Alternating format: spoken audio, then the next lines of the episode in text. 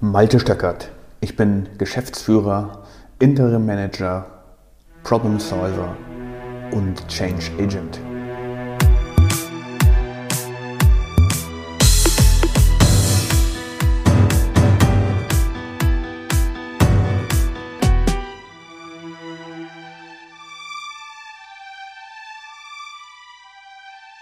In der heutigen Podcast-Folge soll es darum gehen, ob du dein Leben so lebst, wie du es dir vorgestellt hast, wie du es dir wünschst. Und wenn das so ist, woran liegt das? Und wenn das nicht so ist, woran liegt das? Und was hat das Ganze eigentlich mit Prozessen zu tun? Sicherlich kennen wir alle diesen Spruch, ich möchte so leben, dass ich morgen abtreten könnte und sagen kann, ich habe alles erlebt. Mich hat das schon in meiner Jugend fasziniert. Mich hat das schon fasziniert, als ich zur Schule gegangen bin und ich habe häufig mit Freunden darüber geredet, dass ich gerne ein solches Leben führen möchte, in dem ich sagen kann, wenn ich morgen plötzlich abtreten müsste, dann möchte ich auf mein Leben zurückblicken können und sagen können, ich habe es so gelebt, wie ich es wollte. Ich habe das genossen, was ich genießen wollte. Ich habe das gemacht, was ich machen wollte. Ich habe das hinterlassen, was mir in der kurzen Zeit des irdischen Daseins übrig bleibt, um etwas zu hinterlassen. Geht dir das auch so? Ich denke, dass viele Führungspersönlichkeiten, ich denke, dass viele Talente, ich denke, dass viele Selbstständige und Unternehmer von kleinen, mittelständischen Unternehmen so denken. Und da liegt etwas ganz Besonderes drin für mich in diesem Spruch. Und was ist es denn, was ich hinterlassen möchte? Ganz genau. Ist es das Erbe, ein monetäres Erbe für den Sohn oder die Tochter oder die anderen Angehörigen? Ist es der Footprint, den du hier hinterlassen möchtest? Oder was ist es denn eigentlich genau? Was ist es genau bei dir? Jeder wird die Sehnsucht haben, etwas zu erschaffen für das es sich zu leben lohnt oder eben auch im Extremfall zu sterben lohnt. Was ist das genau? Hast du schon mal dir getraut, darüber zu reden? Oder hast du schon mal darüber nachgedacht? Lässt du diese Gedanken zu? Oder findest du das unverschämt, so zu denken? Und du denkst, das kann ich sowieso nicht erreichen, weil wie sollte es denn funktionieren? Ich hänge hier in meinem Job fest ich mache immer diese alltäglichen Arbeiten, ich muss mich immer wieder um den Ärger kümmern, den andere produzieren, ich muss immer wieder dafür sorgen, dass die Fehler ausgebessert werden, wir haben immer wieder Kundenbeschwerden und so weiter und so fort. Ich muss mich ständig mit den anderen Abteilungen rumärgern und ich muss auch ständig mich mit meinen Kollegen abärgern, weil es eben nicht richtig funktioniert. Und dann soll ich noch Zeit für solch eine Frage aufwenden? Genau, ging mir auch häufig so weil ich mir nicht traue zu sagen oder zu, zu denken, was ich wirklich mit meinem Leben noch erreichen will. Deswegen hänge ich an einer Schleife fest und arbeite einfach so, als wäre ich nicht ersetzbar. Und weil das ein gutes Gefühl ist, tue ich das. Nicht ersetzbar zu sein. Das heißt, wenn ich morgen krank wäre, dann würden einige Dinge nicht funktionieren. Wenn ich morgen ausfallen würde wegen eines Unfalls, dann geht es schlicht und ergreifend in der Firma an dieser einen Stelle nicht weiter. Wäre das nicht toll, so nicht ersetzbar zu sein? Ich kenne das nur zu gut. Und dann erzähle ich mir immer wieder die Story, dass es kein anderer besser machen kann als ich. Und dann bilde ich mir wieder ein, ich werde wirklich gebraucht.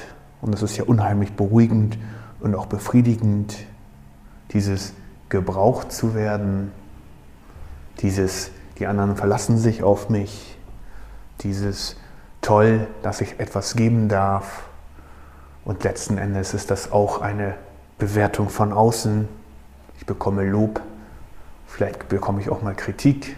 Auf jeden Fall bin ich beschäftigt und muss nicht darüber nachdenken, was denn der Sinn meines Lebens ist oder der Traum meiner beruflichen Verwirklichung oder vielleicht auch der Traum meiner privaten Verwirklichung. Sehr schön. Somit spare ich ja mir den ganzen Stress, womöglich meine eigene Lebensidee umzusetzen. Und hier geht es nicht um geschwurbelte Weisheiten oder Philosophien, sondern es geht wirklich darum, was wollen wir tun. Und ich finde es immer ganz erstaunlich, wenn ich darüber nachdenke, wie viele Menschen ich kenne, die sich auf ihre Rente freuen.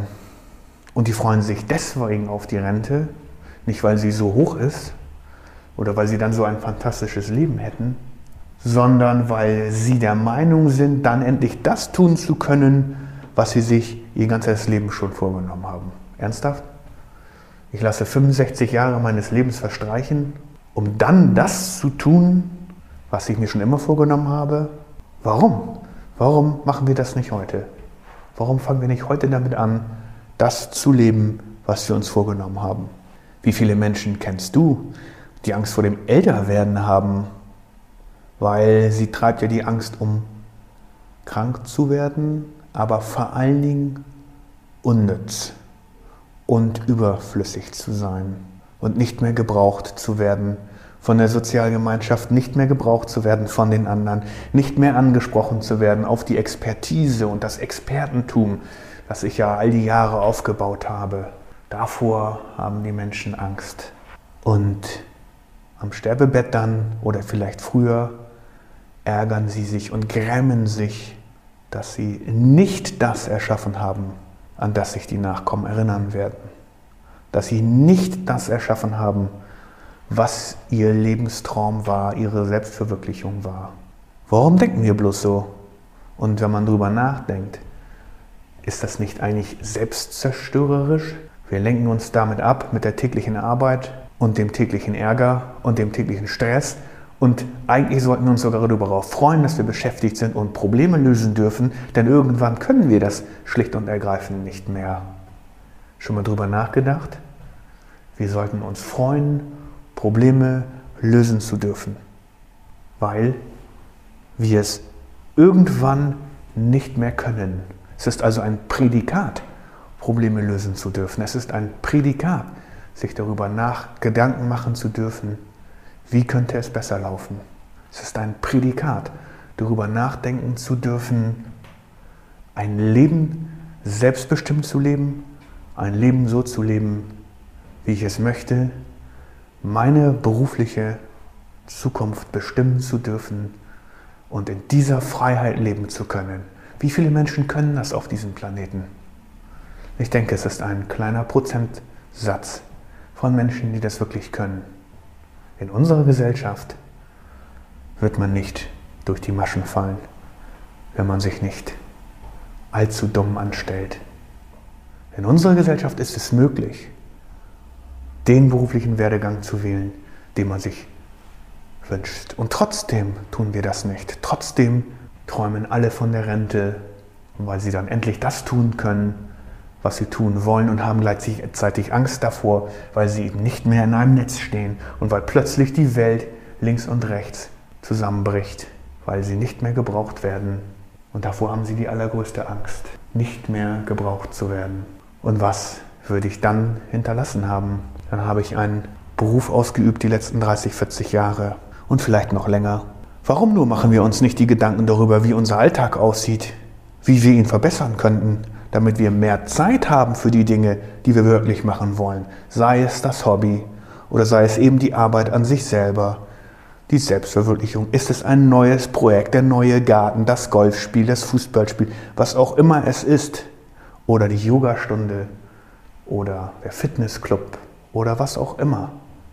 Warum machen wir uns so wenig Gedanken darüber, die Zeit, die wir haben, sinnvoll einzusetzen und die Zeit, die wir haben, dafür einzusetzen, unsere Prozesse besser zu formulieren, unseren Arbeitsalltag zu ändern. Warum machen wir uns keine Gedanken darüber, wie heute unser Alltag aussieht und wo wir ihn wie verbessern könnten, damit wir mehr Zeit haben für diese Dinge. Was hat das jetzt mit Prozessen zu tun? Was hat das jetzt mit einer Prozesslandschaft zu tun? Was hat das jetzt mit einer Organisationsstruktur zu tun? Nun, erst wenn du anfängst und beginnst, die Strukturen zu legen und zu diskutieren, die die Zusammenarbeit mit den anderen definiert, Erst dann wirst du in der Lage sein, dich selbst zu befreien. Denn das ist der Schlüssel für alle weiteren Aufgaben. Wenn du niederschreibst und Strukturen schaffst und mit anderen Leuten darüber redest, wie Ablauf XY ganz genau aussehen soll und ihr euch darauf einigt, dass das ab heute so getan werden kann, dann wird der Ärger über einen negativen Output von diesem nicht vorhandenen Prozess verschwinden, dann wird der Stress aus der Organisation fallen, dann wird mehr Zeit gewonnen werden, die du einsetzen kannst, um das zu tun, was du schon immer tun wolltest. Und dafür brauchst du nicht auf deine Rente zu warten. Denn du beginnst deine Umgebung zu beschreiben. Du beginnst sie so zu beschreiben, wie du leben willst in dieser Umgebung. Und es wird euch gelingen, immer weniger Fehler zu produzieren.